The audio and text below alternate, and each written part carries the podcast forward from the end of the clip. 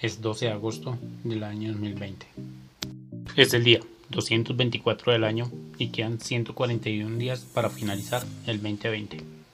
Hoy se celebra el Día Internacional de la Juventud. El 12 de agosto del 2015, en Tianjin, China, dos explosiones masivas dejan al menos 173 muertos, entre ellos 104 bomberos.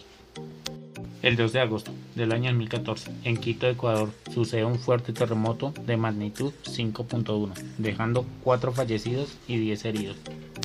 El 2 de agosto del año 2010, en Bogotá, es atacado con un carro bomba el edificio donde funcionaba la cadena radial Caracol Radio. El 2 de agosto del año 2010, en Ecuador, se registró un terremoto de magnitud 7.2 grados. Es uno de los más fuertes que se ha registrado en la historia de ese país.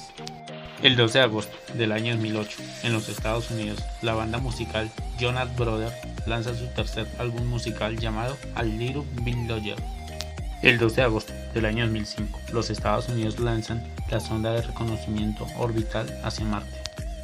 El 12 de agosto del año 2000, en el mar Barents, se hunda el submarino ruso Kursk, muriendo los 188 tripulantes.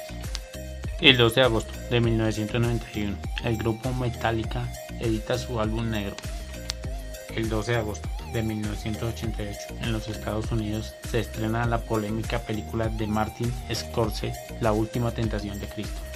El 12 de agosto de 1986, Japón lanza su satélite geodésico Agisai. El 12 de agosto de 1985 ocurre el accidente del vuelo 123 de Japón Airlines. Muchas gracias por ver el video.